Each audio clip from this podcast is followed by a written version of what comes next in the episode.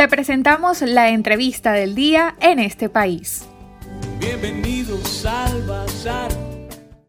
Hoy estaremos hablando de este cierre de año escolar, pero sobre todo de lo que viene ahora, que son las vacaciones. Y me complace mucho poder conversar el día de hoy con Fernando Pereira. Él es educador, orientador y además fundador de SECODAP, una organización que durante muchos años ha venido trabajando en la defensa de los derechos de niños, niñas y adolescentes y también brindando acompañamiento y asesoría en temas vinculados a la formación de nuestros hijos. Y a él le formulamos la siguiente pregunta. Fernando, acabamos de culminar el año escolar a distancia y en cuarentena. Se inicia el periodo vacacional, pero con la particularidad de que los niños y jóvenes seguirán en sus casas. ¿Qué recomendaciones les puedes dar a los padres, madres y representantes que nos están escuchando ante estos meses de receso que vendrán? Alexei, muchas gracias por eh, esta nueva ocasión de compartir con toda la audiencia de Radio Fe y Alegría en este país. Eh, la situación actual ciertamente es un reto, un reto inmenso para las familias del país y sus muchachos, que son estas vacaciones enjaulados de alguna manera, pudiéramos llamarlas así, confinados. Y ahí tendríamos que considerar como un, un aspecto que pues un riesgo o una tentación para muchas familias es tratar de mantener el ritmo de la educación a distancia del año escolar en casa y pretender que los muchachos sigan realizando las actividades escolares, los repasos, tareas, eh, pues hay que entender que aunque sea ah, en casa confinados, unas vacaciones pues implican un corte, un espacio para la salud mental, para reponer energía y eso es conveniente para los muchachos y para todas las personas, ¿no? Y un segundo elemento a considerar en las circunstancias en que nos encontramos, que la pandemia del coronavirus está arreciando en el país, las estadísticas están en aumento y por lo tanto pues es un tiempo para también no descuidar en las previsiones de, del distanciamiento físico, de que los muchachos pues las actividades que vayan a realizar en casa o con los vecinos o en, la, en el condominio, en el barrio, eh, pues no pueden eh, descuidar y, de alguna manera echar por la borda el esfuerzo que puede haber estado realizando la familia por estos ya eh, por esta larga cuarentena y prolongada. Entonces, lo que vayamos a hacer, por supuesto, tenemos que considerar los recursos que están en el propio contexto, que con los que cuenta la familia y su entorno y eh, sin descuidar las medidas sanitarias requeridas. Estos meses han sido de mucho aprendizaje para los muchachos, profesores, pero también sobre todo para muchos padres, madres, abuelos, tíos, que han tenido que armarse de paciencia para acompañar a sus hijos en las tareas y actividades escolares sin estar preparado para ello. ¿Qué experiencia ha tenido SECODAP, en este caso sobre todo para el manejo de situaciones complejas en lo emocional en este encierro? Sí, sin duda han sido meses eh, complejos para, los muchachos y, como bien lo señalaba para, para, los adultos, para los cuidadores, para la familia. Todos estamos en, en un ambiente signado por la incertidumbre y eso nos genera mucha ansiedad y eso fácilmente se convierte en, factores que potencian el estrés, las tensiones, los conflictos. Entonces, eh, desde SECODAP hemos pues orientado y visto crecer las consultas eh, vía online, telefónica, a nuestros servicios de atención psicológica para ver cómo cómo lidiar con esas emociones desencadenadas en, casa, cómo hacer para que eh,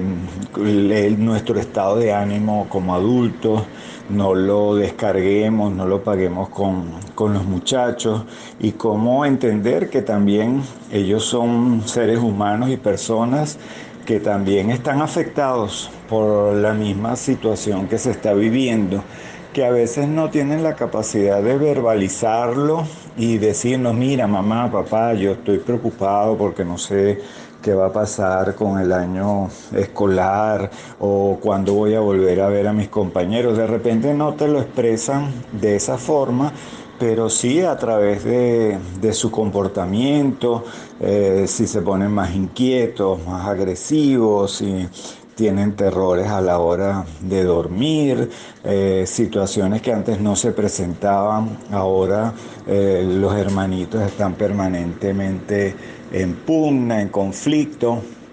Entender todo eso nos ha llevado también a nosotros a poder eh, acompañar y dar herramientas de alguna manera para identificar nuestras propias emociones, la de los niños, y poder permitir que se expresen, porque reprimirlas es más dañino, pero a la vez irlas eh, controlando nosotros a ellas y no permitir que ellas eh, nos controlen a nosotros. Hoy en día, Fernando, los niños pasan mucho tiempo conectados a sus videojuegos o a redes sociales. ¿Cómo pensar creativamente en el aspecto lúdico, en los juegos, en la recreación, en estos meses de ocio que ya comienzan, Fernando? Bueno, Alexei, ahí está el reto que tenemos por delante las familias. Eh, pues como bien decías, dependiendo pues, en algunos casos, por ejemplo, las posibilidades que hay de conectividad, en otros casos, bueno, los videojuegos que los muchachos pueden, independientemente, aunque no sea en línea, pueden disfrutar, pero en estos tiempos ciertamente las pantallas pueden atrapar su atención por horas y horas. Entonces la,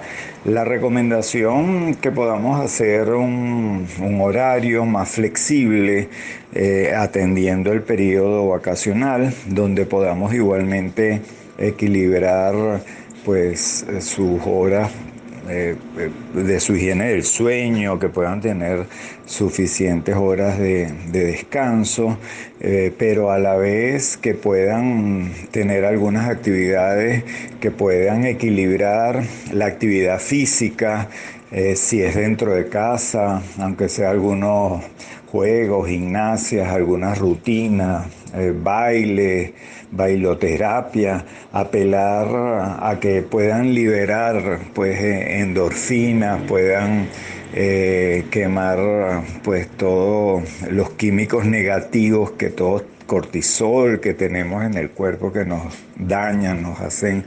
eh, tener problemas de, de salud y equilibrar con esas otras actividades, por ejemplo, los que tienen dispositivos en pantalla, en conexión, eh, que, pueda, que pueda haber espacio. Entonces ahí tenemos el reto también en casa para en otras realidades que quizás no cuenten con esos elementos para eh, mantener los juegos de mesa, los juegos que nos permitan de, en familia realizar pues actividades, el desarrollo artístico que también puede ser un, ala, un área fundamental, liberadora, eh, los muchachos que exploran a través del dibujo, de la pintura, de las manualidades, de, la música, el arte, eh, pues eh, también constituyen elementos fundamentales para, para que ellos puedan pasar un tiempo, un tiempo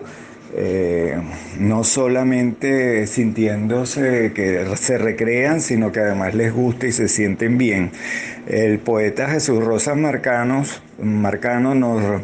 eh, hizo unas letras de unas músicas eh, en comienzos de los años 90 cuando la Convención de los Derechos del Niño estaba, estábamos comenzando a difundirla aquí en Venezuela y él en una de las letras decía muy, muy sabiamente eh, y con la chispa que lo caracterizaba que cada niño tiene una ludoteca en su imaginación, Entonces también dar el espacio, entender que los muchachos no para recrearse no solamente lo hacen con aparatos o con dispositivos caros o con las limitaciones que tenemos ahorita, por ejemplo, con las señales de cable, eh, las restricciones que ha habido con la salida de DirecTV del aire, entender que también eh, pues los muchachos en esos espacios en que no tienen nada programado, que te dicen que están aburridos, son esos momentos donde también surgen las grandes ideas y las grandes creaciones. Y en el caso de los muchachos eso también eh, debemos fomentarlo y estimularlo a que ellos piensen qué pueden hacer con lo que tienen en su entorno. Bien, escucharon ustedes a Fernando Pereira. Él es educador, orientador y fundador de SECODAP, quien nos ha descrito un panorama con todas las alternativas, opciones y elementos a considerar para padres, madres y representantes en este inicio del periodo vacacional. Para conocer más del programa en este país, visita nuestras cuentas en redes sociales, en Twitter e Instagram como arroba en este país radio, en Facebook en este país programa radiofónico y en la página web en estepaís.info.